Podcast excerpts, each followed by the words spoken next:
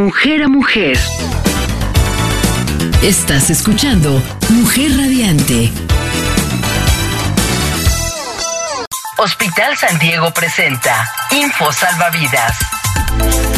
¿Sabes cuáles son los factores que pueden causar cáncer? Radiación solar, fumar, químicos, un estilo de vida poco saludable, virus y herencia genética. La Unidad de Servicios Oncológicos de Hospital San Diego te ofrece tratamiento asistencial y acompañamiento profesional multidisciplinario. Hospital San Diego, existimos para ti. Teléfono salvavidas 777-330-2585. Hospitalsandiego.com.mx Mujer Radiante presenta La Clínica de la Mujer. M3, Música, Mujer y Medicina.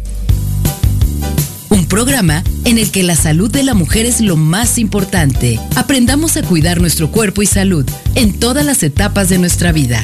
La doctora Oceania Bautista y grandes invitados nos comparten interesantes temas acompañados de música que creará el ambiente para cada momento. M3, Música, Mujer y Medicina. La prevención es la mejor medicina. Iniciamos.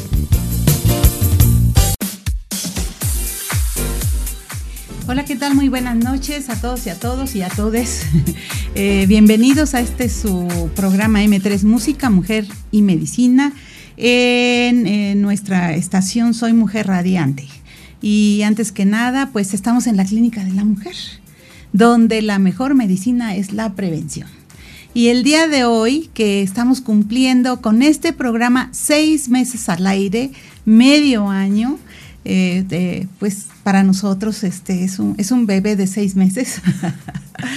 pues estamos hoy de fiesta porque vamos a dar hoy por terminado eh, este mes de la lactancia materna que fue toda una semana del día primero al 7 de este mes y se celebró a nivel internacional, mundial, la semana por la lactancia materna. Y tenemos una súper invitada de lujo, es una licenciada, nutrióloga, experta en lactancia materna, certificadora, certificada y todo un personaje en el estado de Morelos y experta en lo personal, en todos los aspectos en lactancia materna.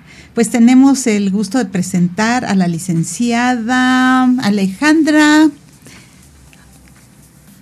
Demos tu nombre. Hola, eh, muy buenas noches a todos.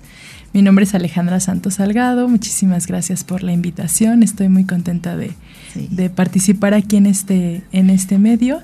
Y pues bueno, vamos a tener un, un momento muy, muy bonito y emotivo y quise que dijera su nombre porque es Santos. y es una, es una santidad verla en la casa, no porque no me acordaba, eh, me acordaba y sobre todo un, un, este apellido muy común aquí, muy popular, que es Salgado, ¿no? En, uh -huh. en Morelos, sí. en todo Guerrero también. Y bueno, Santos, eso nunca se me va a olvidar. Y bueno, pues antes que nada quiero yo mandarle uh, saludos a mi mamá, que me dio de mamar a, sus, tres hijos. Y pues mami, muchísimas gracias.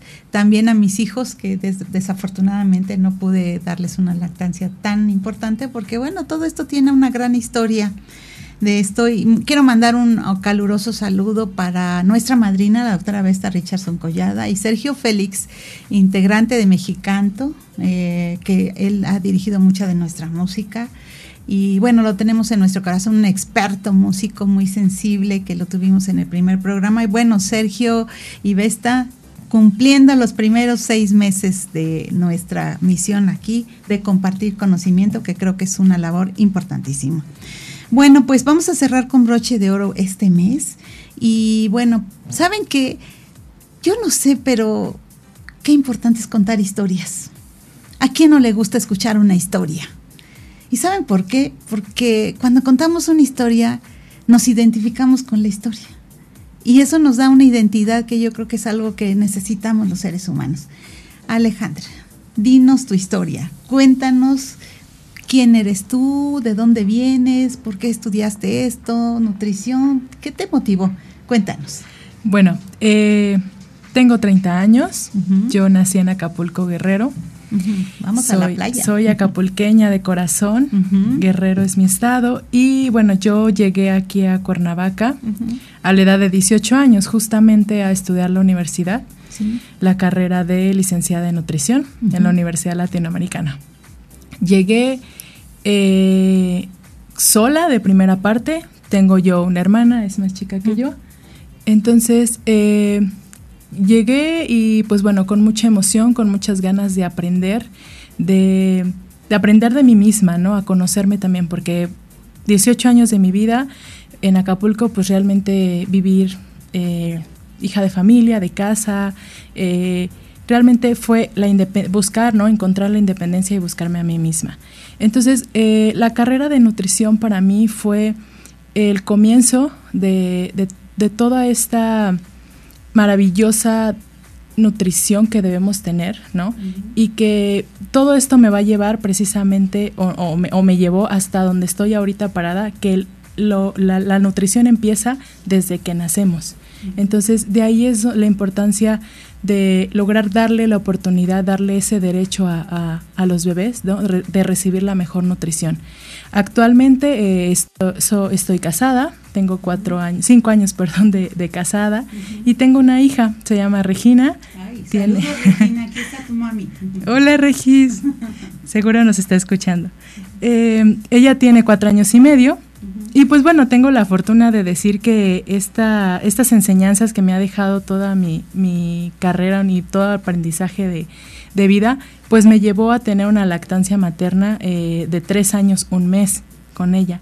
Entonces, ahí fue, ella realmente ella fue mi, mi, enseñanza. Con ella aprendí todo lo que actualmente sé. Nos vamos con esto a escuchar una linda canción que se llama Quiere metal como soy. Y qué importante. Y bueno, con la voz de la ginecología, su servilleta, vamos a cantar. Ale, te invito a escuchar esta canción para sensibilizarnos.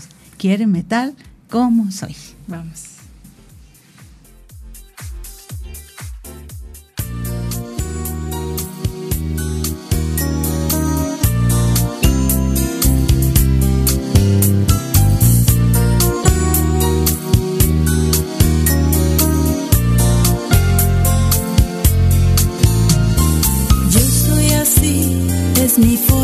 Forma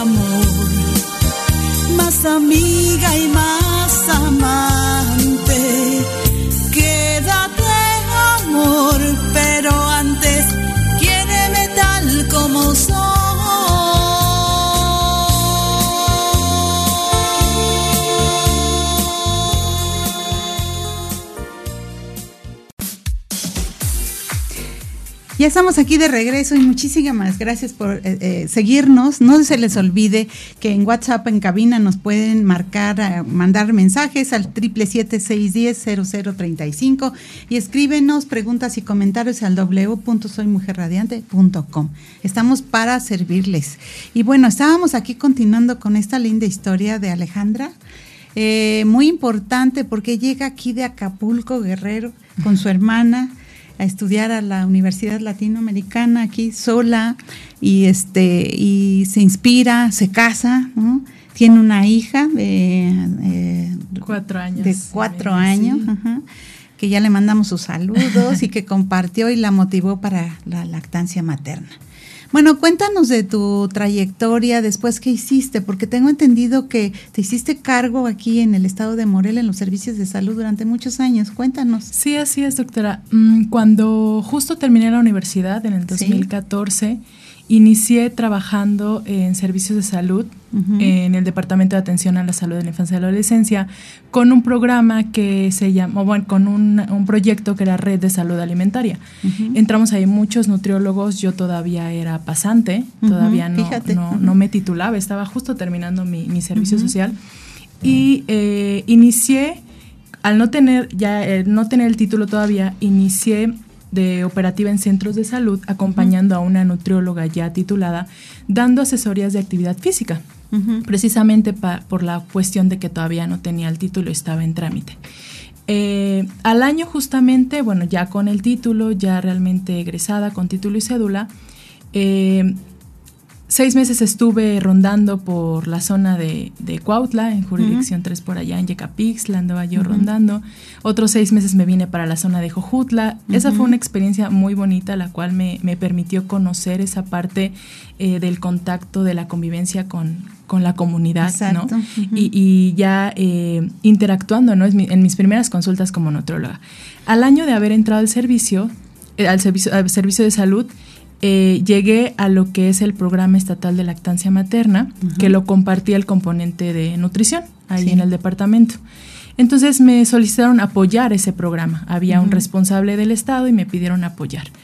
Ya para ahí de julio 2016, eh, tomo las riendas como responsable estatal del programa. Estamos hablando que eh, del 2016 al 2022, siete años estuve al frente de este maravilloso, noble, hermoso programa, el cual eh, aprendí muchísimo, me, dejó un gran, eh, una gran labor en esta, en esta parte de, de hacer regresar a o tener una cultura en lactancia materna. Entonces, es, pues para mí ha sido el mejor trabajo que he tenido. O sea, realmente el, programa eh, yo pudiera regresar las veces que fuera, ¿no? Fueron siete años increíbles de mucho aprendizaje y de, eh, de obviamente de iniciar lo que, lo que es eh, la lactancia con mi hija. ¿No? Ah, entonces, o sea, lo pusiste en práctica. Sí, yo inmediato. yo, inmediato, digo, yo cuando inicié el programa a, cuando nació mi hija habían pasado tres años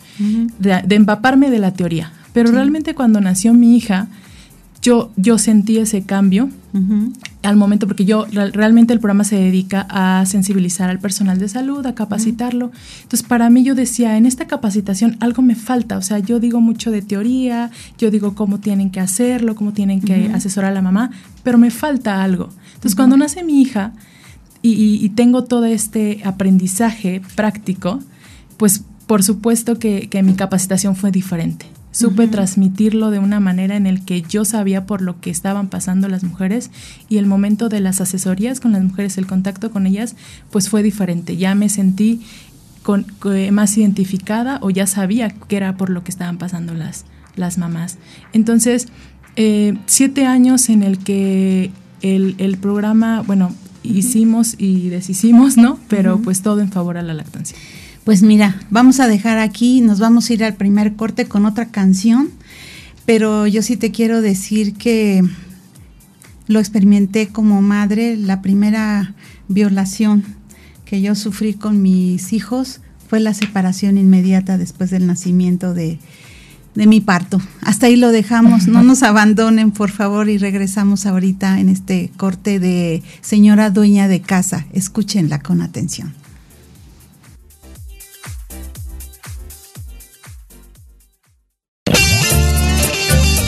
La prevención es la mejor medicina. En un momento volvemos con más música e información en M3, el espacio dedicado al cuidado de la salud de la mujer.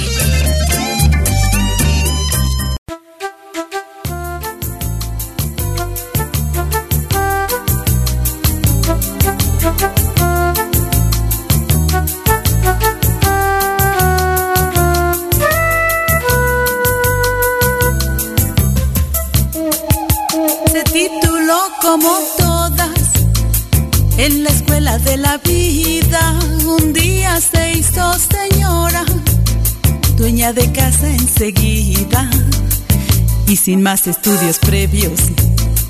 Que el cariño y la intuición practica cien profesiones, oficios y devociones que solo rentan amor.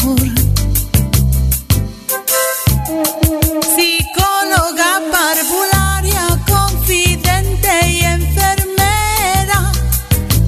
en la cocina y en el jardín jardinera, dietista administradora, secretaria y costurera, telefonista aseadora, amante, amiga y señora, lo que la familia quiera.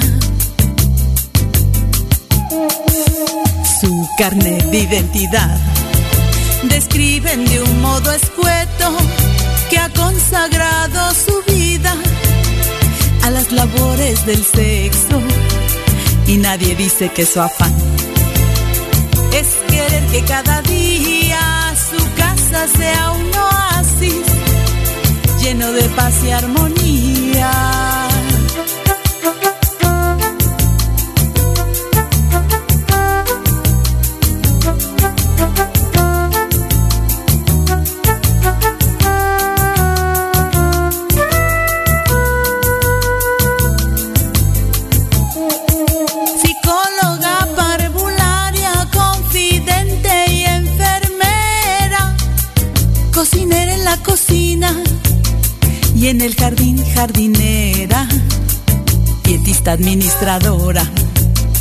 Secretaria y costurera, telefonista aseadora, amante, amiga y señora, lo que la familia quiera. Señora dueña de casa, ¿quién te paga el sacrificio? La sonrisa de tu esposo o el tierno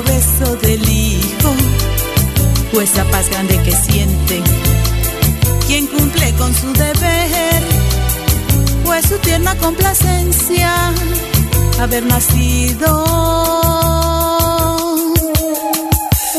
mujer.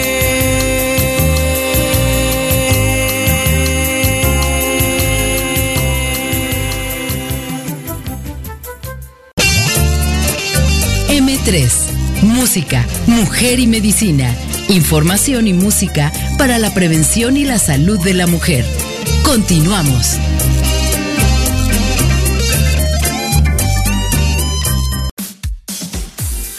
Gracias por continuar con nosotras y estamos aquí con Alejandra Santos Salgado, licenciada en nutrición y experta en lactancia materna. Bueno, pues nos quedamos en esta gran separación que creo que es una la primera violación que sufrimos a veces las mujeres, la separación después de todo este trabajo de parto, de cesárea, ¿no? Y nos quitan al, al bebé y nos dicen que, que lo van a poner bonito y digo, bueno, que nació feo qué, y que lo van a limpiar y le digo, pues que nació sucio, ¿qué? y entonces nos entregan y hay el apego inmediato hacia la mamá piel a piel Y qué importante es esto, ¿verdad, Ale? Porque tiene que ver mucho con el inicio de la lactancia. ¿Qué nos puedes contar frente a esto que está normado en la norma 007? Eh, en la norma oficial mexicana, que también en el artículo cuarto de la Constitución mexicana del derecho a la salud de todos y todos los mexicanos, y también en la ley, este, en la ley de general de salud también está implicado con la atención eh, materna y perinatal. Cuéntanos, ¿qué nos puedes decir en tu experiencia que en estos cursos que has dado, en estas certificaciones? Sí, realmente lo que, lo que dice es muy importante. Justamente las dos claves para una lactancia exitosa son el contacto piel a piel o apego inmediato, como también se llama, y el inicio de la lactancia materna en la primera hora de vida. Esas dos prácticas eh, que se han perdido con el tiempo, eh, esas, esas prácticas que son fundamentales para el binomio, porque no nada más es beneficio para el bebé, sino también para la mamá. Entonces, estas dos prácticas eh, hacen justamente las dos cosas importantes para, eh, para la lactancia materna exitosa. Eh, el contacto piel a piel lo ideal, bueno, debe ser inmediato. ¿Qué le llamamos inmediato? En los primeros cinco minutos. Como dice usted, normalmente eh, el, pediatra lo recibe, se lo lleva a la mamá, lo pega cachete con cachete o, así como envueltito, se lo ponen en el pecho. El contacto piel a piel es eso, contacto piel a piel. El torso desnudo del bebé, el torso desnudo de la mamá y que inicie ese, ese, esa conexión a través de la piel. Porque yo, como lo decíamos hace rato, para muchos autores lo manejan así y estoy muy de acuerdo con eso. El hábitat del bebé cuando nace es su mamá. Nueve meses ha estado ahí y entonces es el mejor hábitat que, que el bebé va a recibir en, esta, en esta nueva adaptación a la vida. Entonces necesitamos o, se necesita que, que, esas prácticas hospitalarias, esas prácticas que, que se han perdido últimamente con, todo, con todas estas cosas, eh, eh movimientos y de alguna forma estructuras ¿no? de, las unidades de salud vuelva otra vez, porque los beneficios son de suma importancia para, para el bebé y para el inicio de, toda esta maravillosa etapa de, del binomio. Sí, y además a lo mejor faltaría no el binomio, el trinomio, ¿no? Que es el padre. Y si hablamos de equidad, pues el papá tiene derecho también eh, pues a veces el papá no sabe ni dónde está la mamá, ni en qué periodo va y se la pasa dando vueltas, ¿no? Afuera. ¿Y qué pasa cuando de repente se le dice, va a poder pasar a ver el parto, ¿no? Y ese, ese trinomio que existe también, pues es fundamental, ¿no? Fíjate que estaba yo viendo con esta doctora Magali Rosales, Rosas, Rosales. Ella es una doctora que se dedica mucho a esto. Hicieron en el Estado de México un experimento poniéndole a los papás brasiers y les pusieron un muñeco para que simularan la lactancia. Al principio les causó mucha risa a todos, ¿no? Estaban así, como a los 15 o 20 minutos de esta posición tan incómoda, de ellos empezaron a valorar mucho el trabajo de, de lo que se implica la lactancia, la posición, lo difícil que era y más que nada independientemente de lo gratificante, el reconocimiento de una mujer que da lactancia, ¿no? Como un entendimiento. Entonces, bueno, ahí desde ahí implica esta conexión con el padre también, ¿no? ¿Qué pasa con una mamá que en un momento dado tiene que estar en terapia intensiva, que no puede recibir la atención porque se agravó? Eh, ¿Qué pasa, aunque es muy duro decirlo, cuando la madre muere también, ¿no? o cuando una madre pierde a un producto, que es muy difícil hablar de esta parte, ¿no? Que tiene que ver con la lactancia también. ¿Qué hace una mamá que perdió a su bebé y que queda con los pechos llenos de leche, ¿no? Que es, es algo duro de difícil, difícil de, pero no deja de tocar la lactancia, ¿no? Este tema y, y cómo en un momento dado en, sala de terapia intensiva les acercan a su bebé, ¿no? A que aunque esté la mamá inconsciente, donde se busca el mejor medicamento que no le dañe al, bebé para que continúe con la lactancia, porque sabemos que es lo, valioso, ¿no? Entonces, estos derechos que tenemos, cuéntanos cuál ha sido tu experiencia este, en estos años que estuviste, siete años, con respecto a este apego, estos derechos. Yo me recuerdo que cuando éramos residentes, a aquel que se le perdiera el bebé y era camazo, tenía que ir por las Coca-Colas.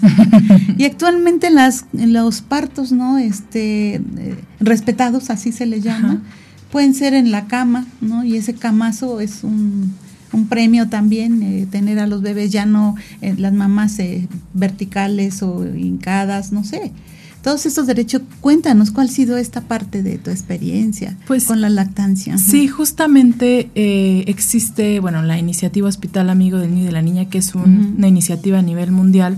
Ellos eh, en, esta, en este afán de, de formar a los hospitales con una cultura en lactancia, justamente eh, utilizan mucho el, parto humanizado o ahí normalmente, o bueno, se conoce como atención amigable, eh, que involucra todo esto. Eh, lamentablemente, las estructuras de, las unidades de salud dan poco permiso para poder involucrar al trinomio, ¿no? Como lo dice usted. Eh, las, las mujeres, al llegar en desconocimiento de todo esto, pues no hay manera de que ella los, lo pidan, ¿no? Esa es la importancia de, de, la, de, la, asesoría y como bien el lema de, oficial de este año en la Semana Mundial fue apoyando y educando, de ahí es donde se deriva la importancia de informar a la mamá, eh, asesorar a la mamá y darle esa, esa, esa, ese acompañamiento que necesita la mujer para saber todo esto. Entonces, eh, muchas mamás, principalmente las primerizas, que estamos llenas de miedos, llenas de preguntas de cómo es esto y, que culturalmente nos, nos van eh, desviando de los caminos reales, ¿no? Y, lo, y la cultura nos, y la cultura de la mercadotecnia, como por así decirlo, nos está desviando también de, de, cómo debe ser la maternidad, de cómo debe ser el inicio pues llegamos a lo desconocido.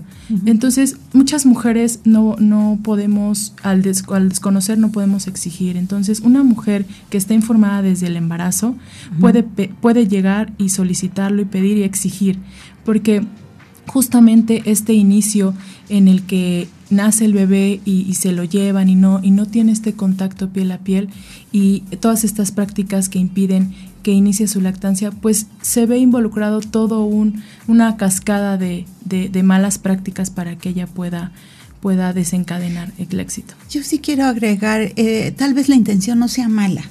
Lo que pasa, estos hábitos que tuvimos en la universidad de que así debería de ser, nos ha costado mucho trabajo ir retomando estas prácticas que ya tienen una evidencia eh, científica muy amplia en la que de verdad se demuestra que, por ejemplo, iniciar la lactancia en la primera hora dorada es algo maravilloso, ¿no? Y que, y que desde ahí se empieza a ver esta, porque hay emergencias de lactancia, ¿verdad? Claro que un bebé que de repente se queda sin, sin esta parte, ¿qué se hace, no? ¿Cómo se recupera esta parte, Ale? Cuéntanos tú que has estado en estas salas. Pues bueno, eh, existen espacios, bueno, normalmente se conocen, o yo los llamo como espacios amigos de la lactancia, y realmente la, el primer alimento que, o el alimento que, que debe de recibir el bebé, pues es la leche materna. Entonces, en dado caso de que haya situaciones que la mamá no puede ofrecerle, ya sea por alguna enfermedad, que es incompatible para darle lactancia o que la mamá fallece o que el bebé eh, eh, no tiene a su mamá, pues existen bancos de leche, ¿no?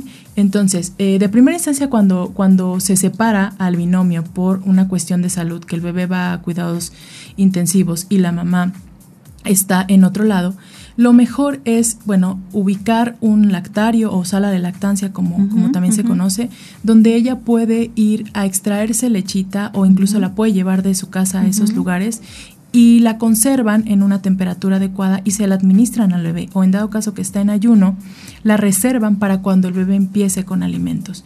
Eso en dado caso de que el binomio está eh, separado por cuestiones de salud, pero existe la, está la mamá presente. Cuando la mamá no está presente, eh, existen estos bancos de leche que a nivel nacional existen alrededor de 32 bancos en, en, diferentes estados. Y estos bancos son, eh, le podemos llamar como laboratorios, donde la leche materna tiene un, un, medio de procesamiento. Tiene que pasar por el medio de pasteurización. Y estos bancos de leche normalmente vamos a encontrar lechita de mamás donadoras voluntarias. Eso es muy importante. Es maravilloso todo este tema porque justamente toda mujer que puede lograr tener su lactancia exitosa, que pues realmente haya empezado como haya empezado, pero pudo, pudo este, continuar con la lactancia de manera exitosa, podemos llegar a tener hasta un 30% extra de lo que normalmente pues nuestro bebé eh, necesita y que cumplimos nutricionalmente sus requerimientos. Pero ese 30% es el que podemos lograr donar precisamente para estos niñitos que los, primer, los principales clientes de estos bancos de leche son los niños prematuros de bajo peso o en condiciones que la mamá no puede alimentarlo. Qué importante. Oye, y una pregunta, ¿cuánto tiempo se puede conservar la leche que las mamás están este, eh, reservando? Eh, o sea, que dejan en refrigerador y para el mismo bebé. Ok, eh, en hospitales se manejan ciertas temperaturas en estos lugares que le llamamos lactario por la condición del bebé, ya que es un bebé eh, de, alto riesgo. Entonces, normalmente las temperaturas se manejan eh, a temperatura ambiente ninguna, o sea, no es recomendable para estos bebés. en refrigeración solamente son 12 horas y en congelación 15 días. Esto en un lactario hospitalario para el bebé que es de alto riesgo. Pero si la mamá y el bebé están en casa, están sanos, cambia un poquito la, la, cuestión y diferentes bibliografías lo manejan con más tiempo. Estamos hablando que con un binomio sano, que están juntos en casa, la mamá puede... Eh, al momento de extraerse puede reservar su leche de dos horas a cuatro horas eh, en promedio a temperatura ambiente eh, digámoslo así, eh, en un ejemplo en el que la mamá que está trabajando se extrae leche y se traslada a su casa. O sea, ese es el promedio que eh, en temperatura ambiente puede estar. En congelación estamos hablando de más de un día, de un día a tres días En, refrigeración. Vamos, a quedar aquí, nos vamos a un corte en esta importantísima información de que no la leche se tire, sino se resguarde bajo las condiciones correctas. O sea que hay muy poquitos pretextos para suspender la lactancia. muy bien. Ven, vamos a un corte y regresamos. Nos M3, Música, Mujer y Medicina. Información y música para la prevención y la salud de la mujer. Continuamos.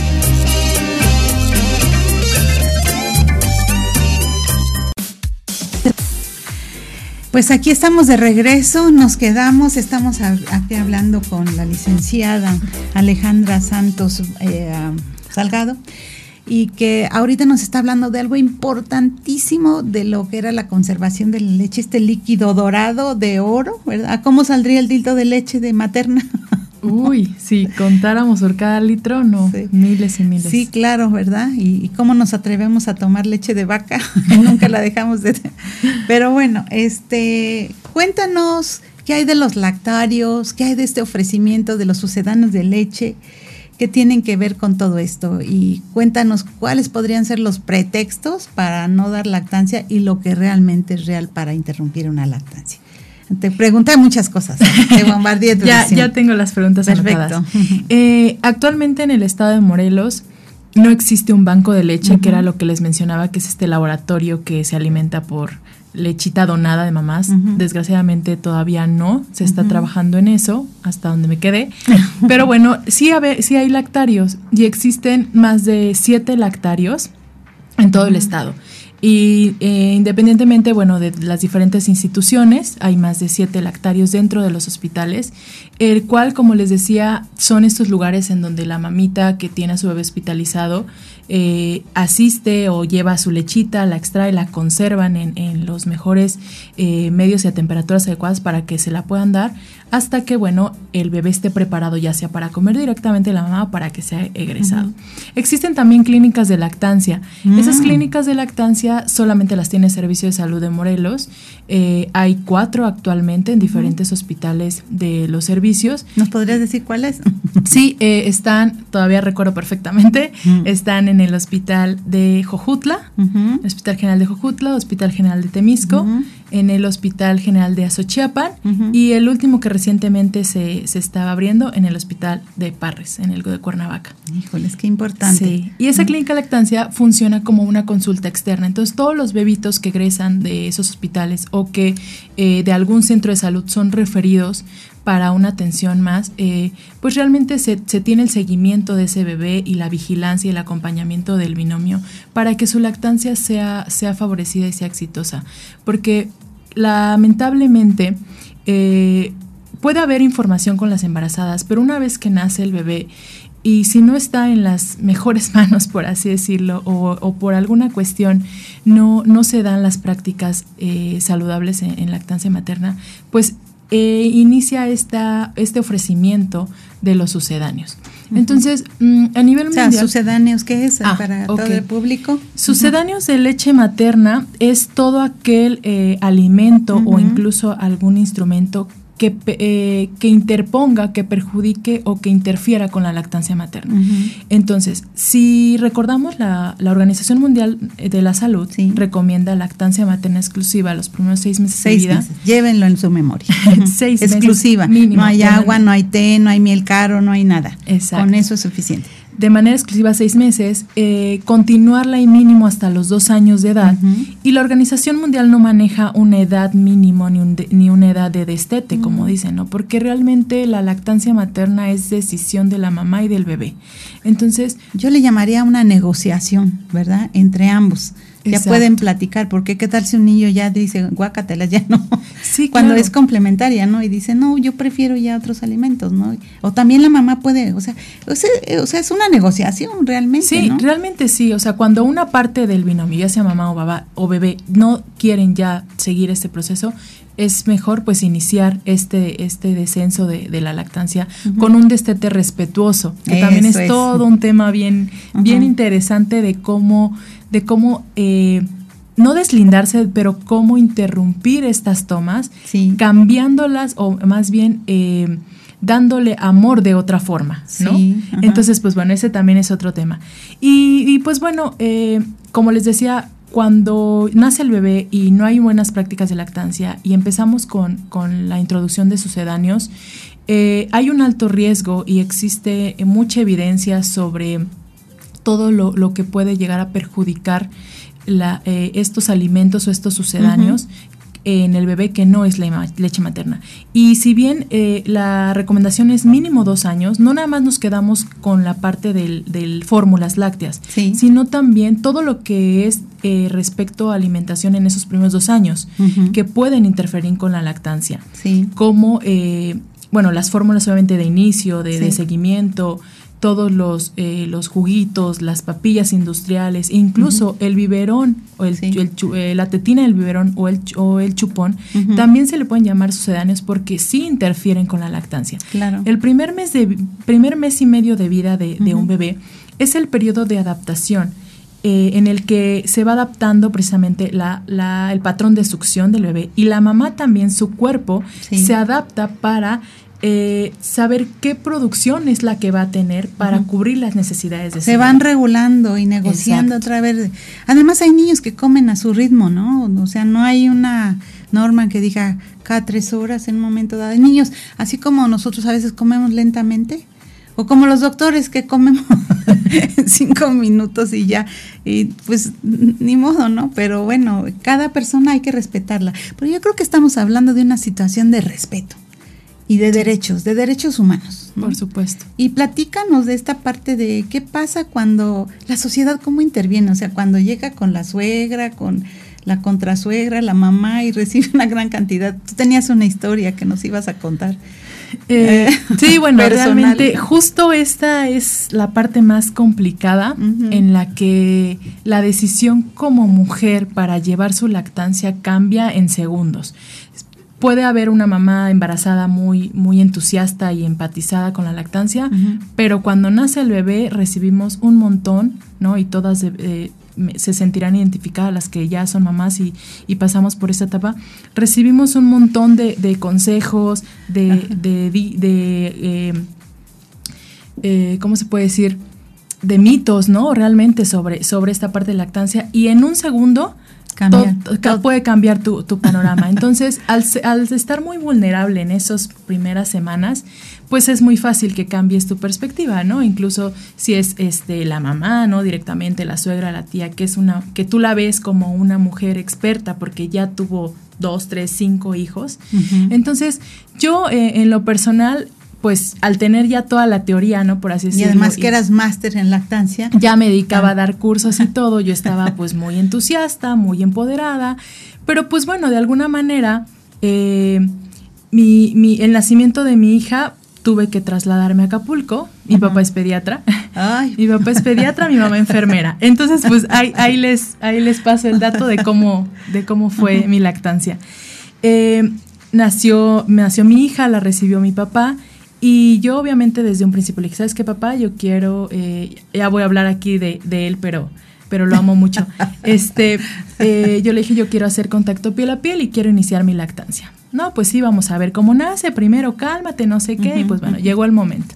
Dicho y hecho pasó como lo platicamos, lo recibe él, la envuelve, me la enseña de cachetito, mi esposa estaba ahí presente. el trinomio. el trinomio, la foto así, pero él envuelto, fue cesárea, mi, parto.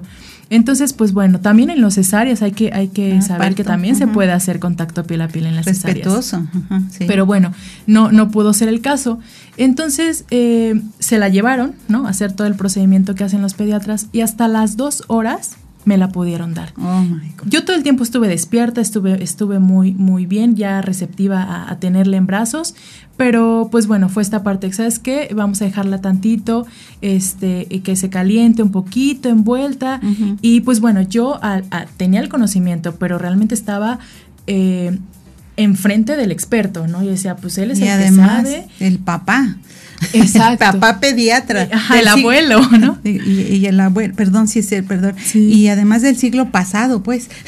Híjole, eh, difícil, pero termina bien, termina muy bonita esa historia. A ver. El caso es que eh, a las dos horas me la dieron y todavía me preguntó, ¿quieres que le demos un poquito de, de fórmula o de, o de algún líquido para ver la tolerancia o te la quieres pegar? Luego, luego yo dije, dámela dámela, yo, yo sé la teoría, pero ya quiero vivir la práctica, ¿no? Entonces, justamente en, la, el área de recuperación me la dio, empezamos con la lactancia y pues bueno, me fui a casa, estuve ahí en casa de mis papás casi los dos meses antes de regresarme para, para Cuernavaca. Y pues por supuesto me sentí muy tranquila, digo, al tener pediatra en casa, enfermera en casa, pues bueno, yo estaba como muy tranquila en esa cuestión. Pero en cuestión de la lactancia materna, justo eh, al tercer día ¿no? de nacida que yo regreso a casa, empiezan estos... Eh, estos problemas internos, porque la bebé lloraba todo el tiempo, no se quería agarrar. Yo decía, es que esto se ve muy fácil en libros, esto se ve muy fácil en videos, pero nadie me dijo que costaba trabajo. O sea, yo también, y muchas de, conocidas que están eh, de lleno en el tema, pues han pasado por lo mismo, porque la práctica es muy diferente. Entonces ahí Fonda y papá me dijo, ¿sabes qué? Pues hay que darle fórmula. Es que está llorando, es que no te sale, o sea, estas gotitas no la llenan. Y yo, no, sí, yo sé que sí la llenan, la teoría lo dice. Y pues bueno, desafortunadamente, pues ahí tuvo un primer contacto ella con la fórmula, pero ya de ahí yo dije, no, yo sé que esto es más eh, poder mío, tengo que tener confianza, mucho amor y mucha paciencia. Y es lo que realmente le digo mucho a mis pacientes, mucho amor, mucha paciencia y tú sabes, tú eres su mamá y tú sabes lo que haces. Entonces, pasó el tiempo, eh, cuando yo regresé, eh, casi a los dos meses de nacida, yo regresé a Cuernavaca, mi papá me mandó con dotación de fórmula, ¿no? Mm. por si la necesitas, por si esto. Entonces, obviamente se caducó, pero yo, no, yo no la volví a ocupar. Híjole, sí es un punto de reflexión muy intenso porque eh, ecológicamente se genera mucha basura eh, también este, pues tiene que ver mucho con la salud, en la disminución de la de la, los números de muertes maternas y muertes de los niños también a corto y a largo plazo. Lo vamos a dejar aquí y vamos a dar el último bloque posterior a este corte para dar nuestras conclusiones. No se vayan porque de verdad este programa ha estado muy intenso con una experta en lactancia que nos dio una experiencia personal. No se vayan, aquí seguimos. Muchísimas gracias por continuar con nosotros. Regresamos en un momento.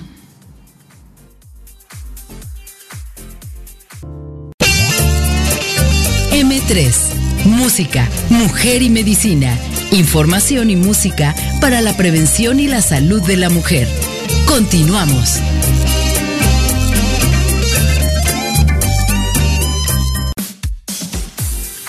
Y pues como siempre les digo, ya que estoy aquí ya no me quiero ir, me cuesta mucho trabajo llegar y digo, ay, ya va a ser el programa. Ahorita tenía una paciente con un sangrado muy intenso y bueno, salimos de, la situación y ya llegamos, ¿no? Pero ya no me quiero ir después escuchando. Creo que esto es lo fundamental para cerrar este mes de la lactancia. la importancia de romper con estos usos y costumbres que inclusive en el personal de salud, como en el caso tuyo de platicar esto de tu papá y tu mamá, que estaban inmersos, un pediatra y una enfermera, ¿no? De recibir todos estos bombazos, ¿no? De, eh, fíjate, nada más volvemos a los mismos errores que se comete la primera violación, separar el madre de, del hijo y además no hacer este contacto piel con piel y que, vamos a limpiarlo y que vamos a envolverlo, ¿no? Y esta hora dorada de, de este calostro, de estas gotas de, oro, ¿no? Y todos estos comentarios tan fuertes, ¿no? Que no permiten que la mujer se empodere como un derecho que ya tenemos. Y esta influencia nos hace, como tú bien decías hace rato en el corte, que sea definitivamente para transmitir a nuestras hijas que van a ser mamás y a, y a los padres, ¿no? También, este, creo que esto es muy, muy elemental y básico, ¿no? Que es con lo que estamos trabajando. Y con esto digo, este, esta nutrición de este mes, esta reflexión de cómo poder cambiar estas estructuras, ¿no? Porque imagínate, en el tiempo de pandemia estamos sufriendo ahorita de una situación económica tan difícil, los sucedáneos son muy caros también, ¿no? O sea, son, las dotaciones lácteas son carísimas también y tienen sus indicaciones. Cuéntanos después de esta experiencia que además después ya tu papá estaba ya haciendo sus lactarios, ¿no? Sí, no, ahorita después de estos cuatro años estoy segura que mi papá está mucho más sensibilizado porque obviamente mi hija es una niña muy sana, o sea, eh, como bien... Eh, ¿Cuánto tiempo le diste la lactancia? Tres años, un mes. ¿Y también hubo comentarios ahí de... Ay, sí, sí, claro. Este, Cuéntanos. de parte de la familia y de parte de la sociedad era ya deja de darle, porque aparte lo ideal es que la lactancia materna dure lo que dure, tiene que ser a libre demanda. Sí. A libre demanda es esto que podemos traducir como una alimentación guiada por los bebés. Entonces, los bebés van eh, desarrollando, se van desarrollando obviamente de una manera en que pues van eh, de, retirando algunas tomas. Entonces, los tres años, y yo seguramente pude, haber, pude haberle dado más, pero recibí muchos comentarios de que, ¿sabes qué? Es que ya, ya está muy grande, ya deja de darle. Eh, ya, ya no es nada, ya no la nutre, ya es pura agua. Por supuesto que, que, estos comentarios los tuve muy presentes, pero yo y, la conexión que tenía con, con, mi hija en ese momento pues era única, ¿no? Y lamentable porque pues muchos de ellos los recibí de parte de la familia, eh, a lo mejor un poco en torno de broma o un, poco en torno de, de, ay, ya, este, que deje de comer, pero la verdad es que eh, una mujer que, vive esta situación en el que le están diciendo hasta, dónde, eh, hasta cuándo, que ya deje de, dar lactancia, pues es algo que está suprimiendo como su derecho, porque es su derecho, es respetar esa decisión de la mamá y del bebé, porque nosotros no somos eh, quien debemos de decirle hasta cuándo, solamente lo decide la mamá y el bebé. Y entonces, hablando un poquito de, la parte de los sucedáneos eh, o de las fórmulas de, de leche materna, yo solamente, bueno, quería comentarles que existe un código, el Código Internacional de Comercialización de Ciudadanos de la Leche Materna, el cual eh, se debe de cumplir y vigilar su comercialización de estas fórmulas, ¿no? Y que hay que darle el uso correcto de estas fórmulas, porque normalmente pues solamente es un de, de 3 a 5% de los niños de todo el mundo que pudieran tener alguna condición que realmente no puede, real, una condición real eh, biológica o sea, de, que no pueden de 100 solo 5. Sí, o sea, que no pueden metabolizar la leche materna y que no pueden alimentarse de esa forma. Entonces yo les quería platicar como estas situaciones, en qué, en, qué panoramas la mamá eh, tiene contraindicada la lactancia y los bebés. Entonces aquellas mamás que no, este, que en, la, en las cuales la lactancia no está contraindicada, aunque presenten eh, problemas, es eh, el absceso mamario, las cuestiones de mastitis, tuberculosis incluso. se le da tratamiento a la se mamá. le da tratamiento a la y mamá puede seguir y puede seguir dando leche materna. e incluso casos también de hepatitis B y hepatitis C. y se vacunan. Se vacunan y se da un tratamiento y sí pueden tener lactancia. Pero en esas mujeres que sí está contraindicada la lactancia, que por su condición mucho de salud, ojo y mucho oído, que por su condición no deben ser, solamente está eh, contraindicada una que es la más importante, condición o una infección por VIH-Sida. Cuando la mujer es infectada y por... Eh, eh, lineamientos por la norma oficial 010 en México está contraindicada la lactancia materna cuando una mujer está infectada por VIH. Pero yo te quiero decir algo. En lugares donde no hay otra posibilidad, países muy muy pobres donde no hay nada que ofrecerles ni sucedáneos, ahí se continúa porque está de por medio la vida. Por supuesto. Entonces son situaciones, digo, afortunadamente nuestro país no lo comparte, pero en países donde de verdad no hay nada, estoy hablando de África, donde no hay otra, ni modo, porque o es la vida o, morir de inanición. Claro, porque el niño tiene más riesgo de morirse por una fórmula mal preparada, con agua contaminada, a que sea con leche materna. O que no hay.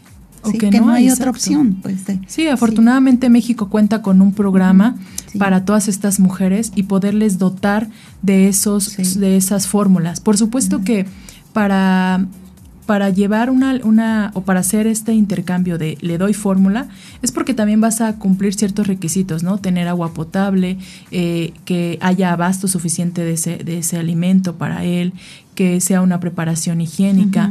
Si cumples con todos estos panoramas y más, pues puedes optar por, por la fórmula, ¿no? Que es lo ideal, ya que tú no puedes porque el virus se transmite por la leche. Pero si no tenemos estas condiciones, pues la leche materna. Claro. Oye, ¿y cuál otra condición sería que tú nos eh, Otras condiciones que tienen las madres que requieren evitar la lactancia temporalmente, o sea, no totalmente se contraindica solo por un tiempo, es alguna, eh, alguna cuestión de que la madre pase por una, una enfermedad muy, muy grave, como lo mencionábamos hace rato, que incluso no pudiera eh, cuidar a su bebé, ¿no? Por ejemplo, una septicemia o algo parecido, o sea, que esté en condiciones muy graves.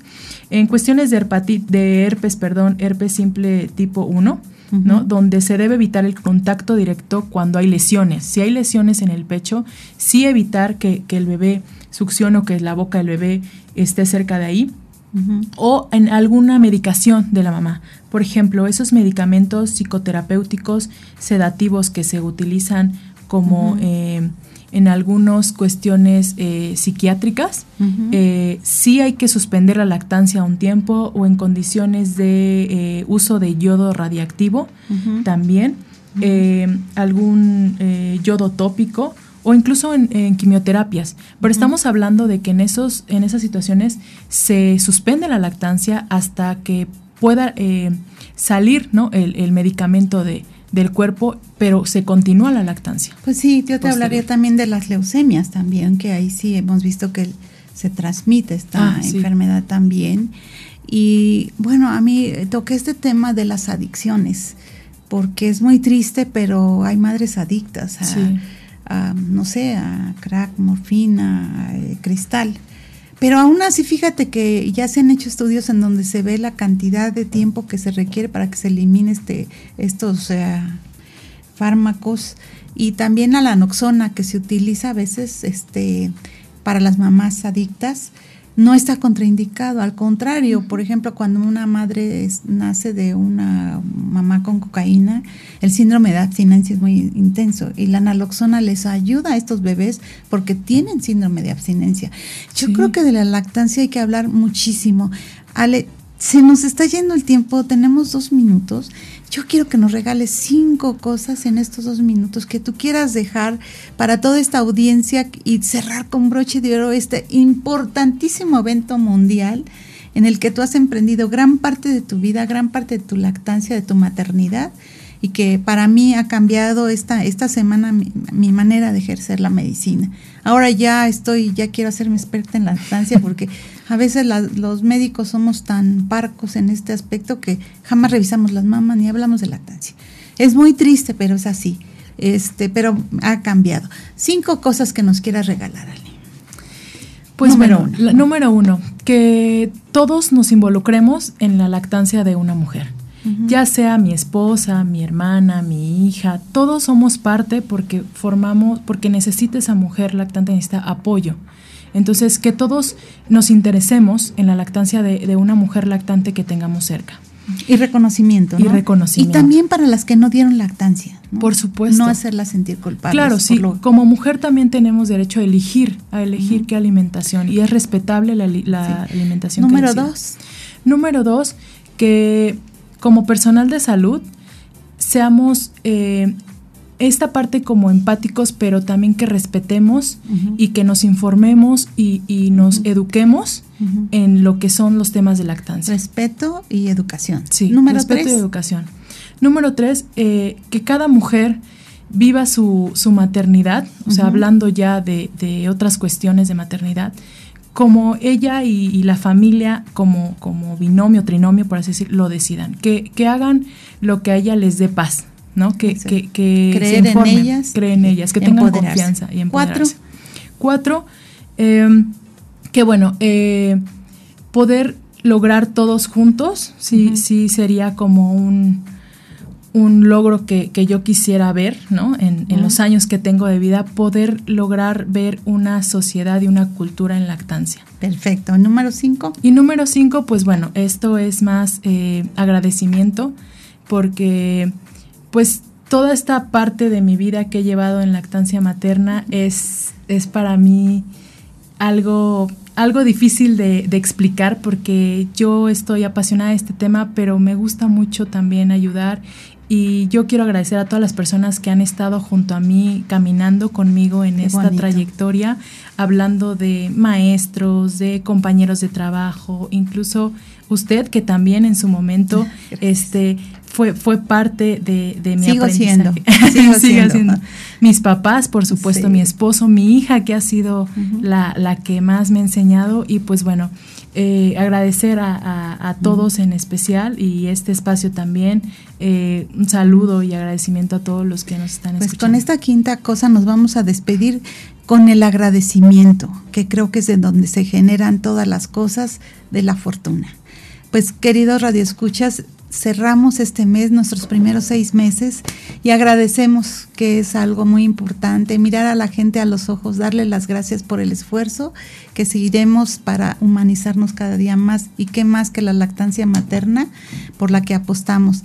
Queridísimos radioescuchas, donde quiera que estén, porque no sabemos quién está detrás de un micrófono, mucho amor, mucha paz, mucha paciencia en esta luna creciente. La noche es de ustedes, de nuestra y es un elemento 100% femenino.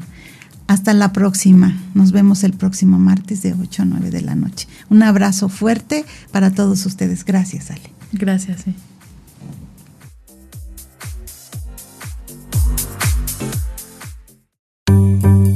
Mujer Radiante presentó La Clínica de la Mujer. M3, Música, Mujer y Medicina. El programa en el que la salud de la mujer es lo más importante.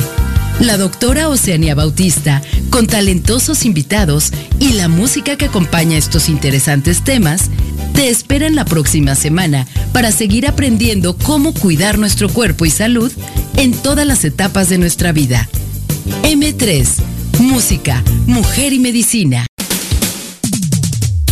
Escuchas. Mujer Radiante, el poder de la energía femenina. Transmitiendo para todo el mundo a través de www.soymujerradiante.com. Llevamos hasta ti contenidos que te enriquecen y música que te acompaña. Mujer Radiante, radio hecha por mujeres para mujeres como tú. Líder, actual, inteligente, emprendedora, soñadora, plena. Síguenos en redes sociales como Soy Mujer Radiante.